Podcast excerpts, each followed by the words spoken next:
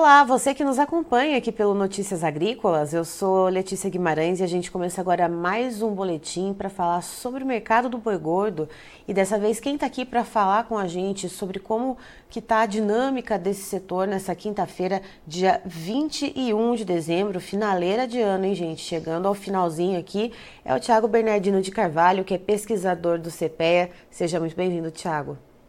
Obrigado, eu que agradeço o convite, é sempre um prazer estar aqui junto com vocês. Tiago, a gente vai chegando nesse encerramento do mês de dezembro uh, e parece que os preços não se movem muito, né? As coisas vão ficando numa toada, parece que mais lateralizada. É isso mesmo que a gente vê e é isso mesmo que o mercado esboça? É, exato. A gente tem aí, né, quando a gente fala de uma estabilidade de um mercado um pouquinho com marasmo, mas é, a gente tem que olhar um pouquinho o que aconteceu nos últimos meses, mas principalmente o patamar de preço que a gente está trabalhando hoje. Quando a gente fala que a gente está num patamar de 245, 250, né, isso não se move muito, a gente volta para trás, a gente estava falando em novembro em patamares de 235 a 240, né? Então, uh, realmente a gente teve uma valorização em dezembro, puxado pela demanda aquecida interna, diminuição de pastagens, as exportações nos primeiros dias de dezembro fortes. Então a gente teve alguns fatores que elevaram esse patamar de preço. Quando a gente olha que o mercado realmente ele está mais, vamos dizer, mais estável, mais ajustado, né? A gente está falando praticamente nos últimos 10 dias do ano, onde a gente já tem um volume menor de negociação, a gente já tem algumas escalas é, já cumpridas pela indústria e até mesmo algumas indústrias já por ano que vem. Então a gente nota, e quando a gente olha daí o preço do boi gordo físico ao redor dos 248, a gente vê o mercado futuro ao redor também de 248, a gente vê realmente uma estabilidade, mas de certa maneira positiva. O mercado ele não é, retrogrediu, né, não foi, voltou o que era em novembro, e sim, a gente tem uma valorização muito calcada nesses três pilares que a gente falou, e isso de certa maneira é positivo. Apesar de a gente não ter valorizações sequenciais, né, pensando aí pro pecuarista, mas o mercado muito bem ajustado e bem estável para esse final de ano. Vem se sustentando, né, Thiago?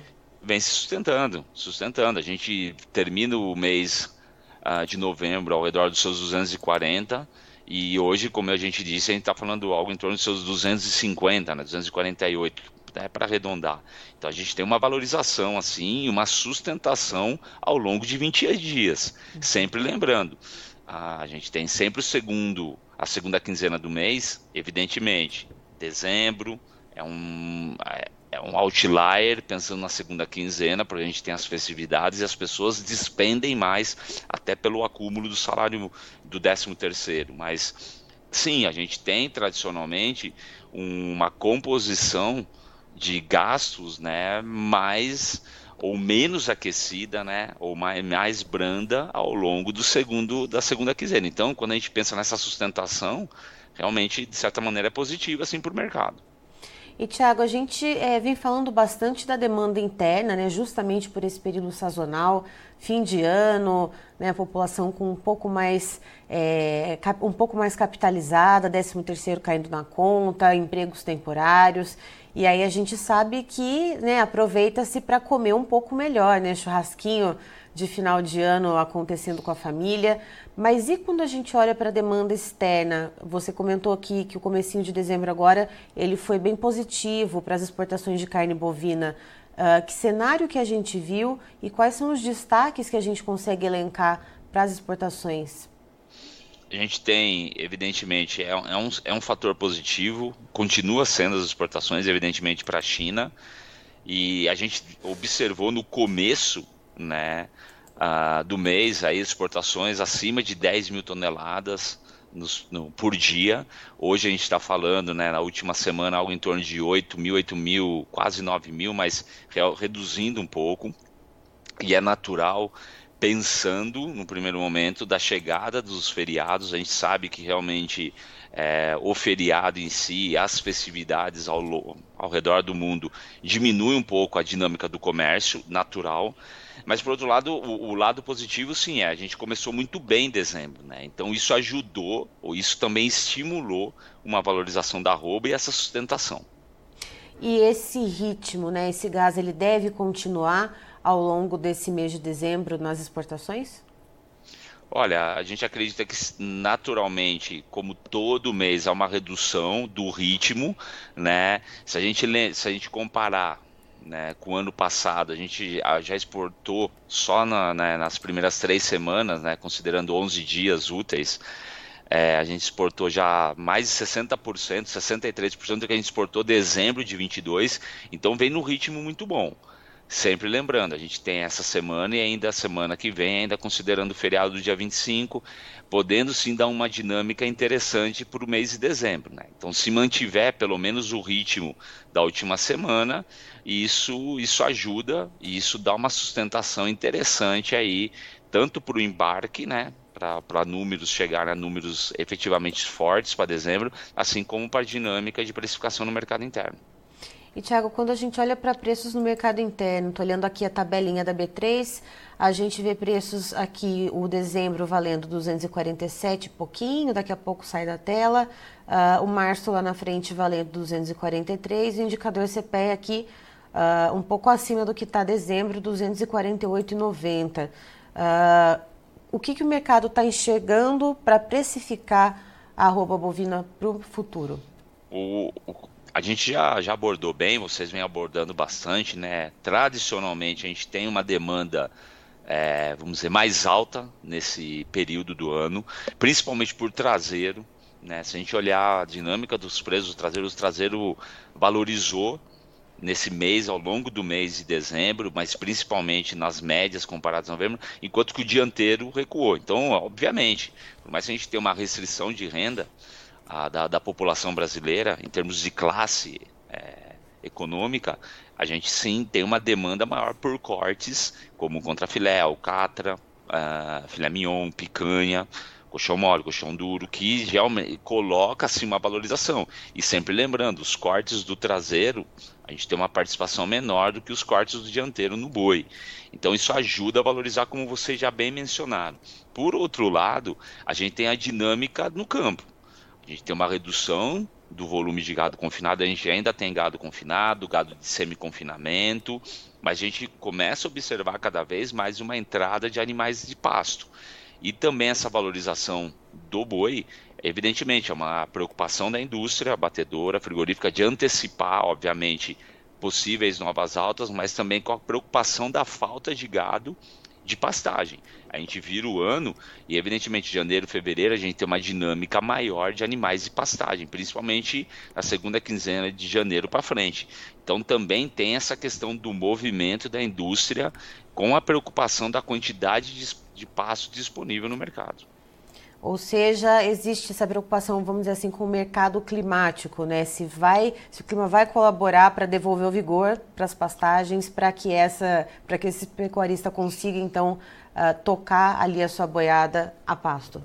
Sim, sim. É, o clima, né? Obviamente é o ninho que que vem assolando a gente nos últimos meses. Né? Amanhã a gente começa a estação do verão e desenhando com muita chuva, muito calor, em algumas regiões seca.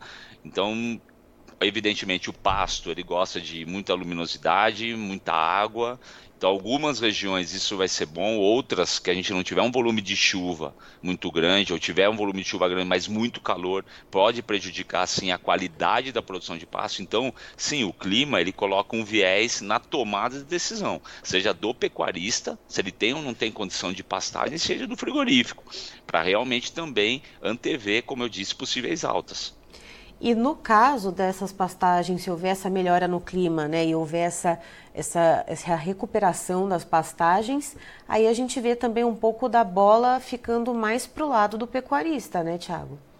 Sim, evidentemente eu tenho, vamos dizer, um, um manejo, né, uma, um diferencial de soltar gado ou não, conseguir, né, de certa maneira, entre aspas, né, buscar um melhor momento para negociar. Esse sim é um ponto positivo. Fica, obviamente, mais do lado do pecuarista, mas por outro lado, a gente tem que entender como que esse pecuarista está em termos de caixa.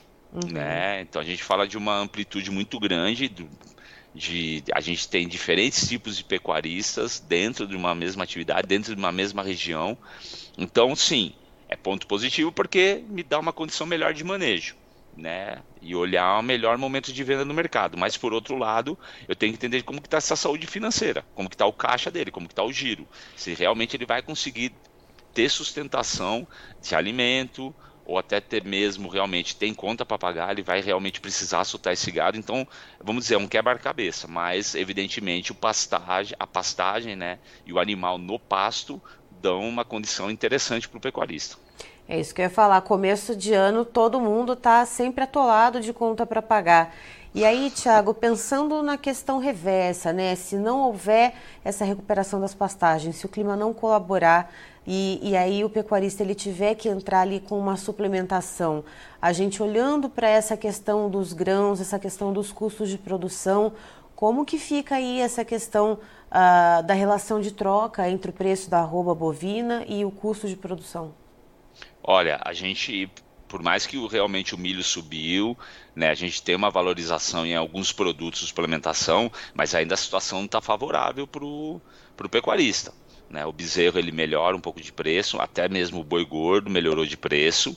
Então, a, caso haja essa necessidade, evidentemente, as margens elas estão realmente reduzidas se a gente comparar dois anos atrás, elas estão mais apertadas.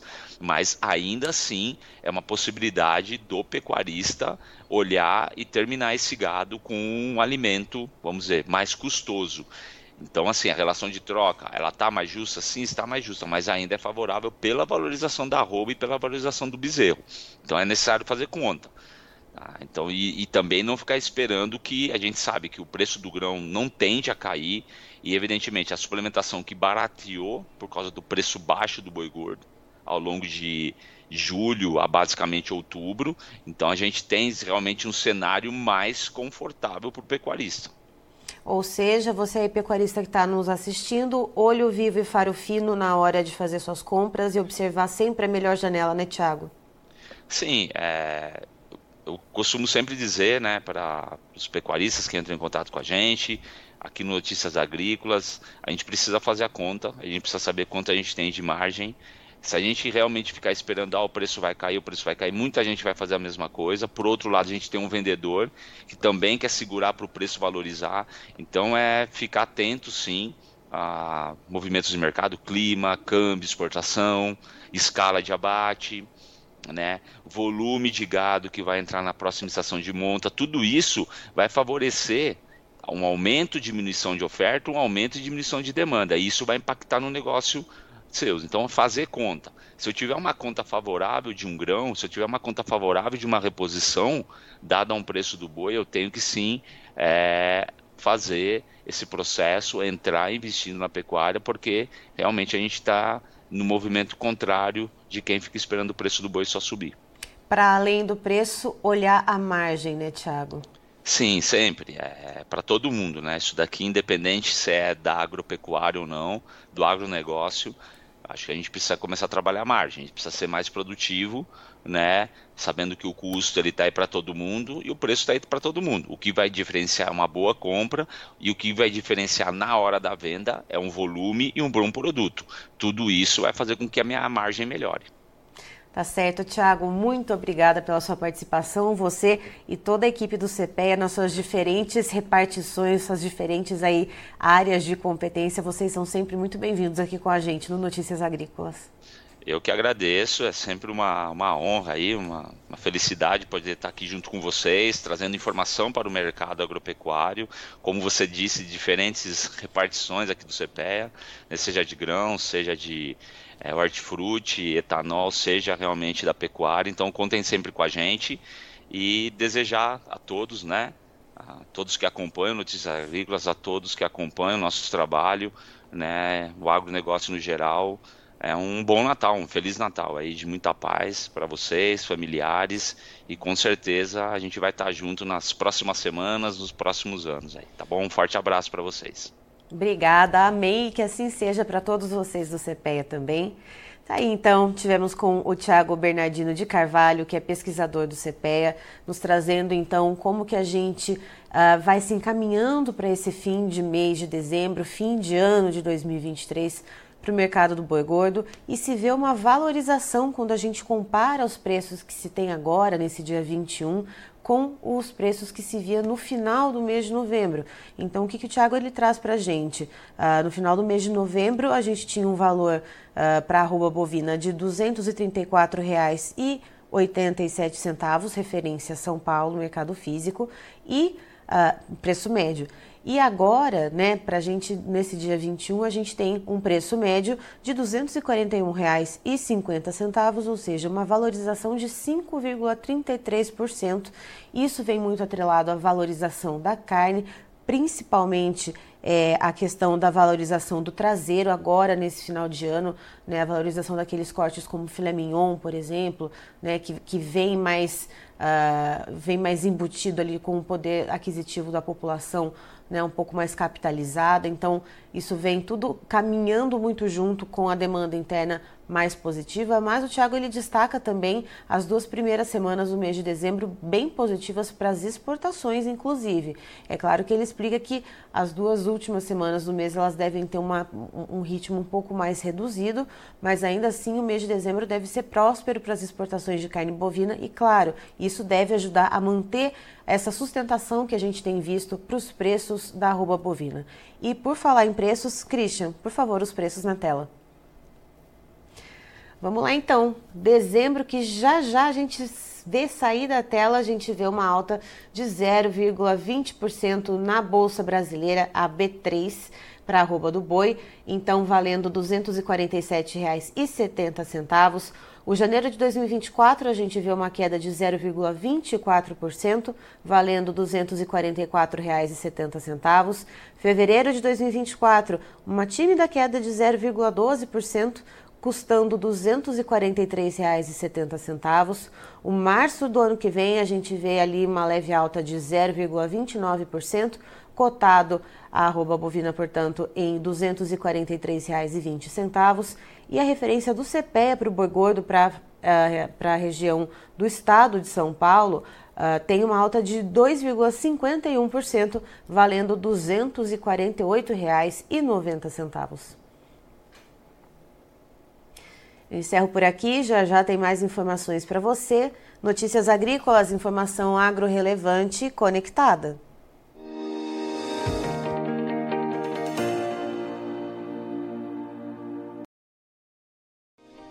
Se inscreva em nossas mídias sociais. No Facebook, Notícias Agrícolas. No Instagram, arroba Notícias Agrícolas. E em nosso Twitter, arroba Norteagri.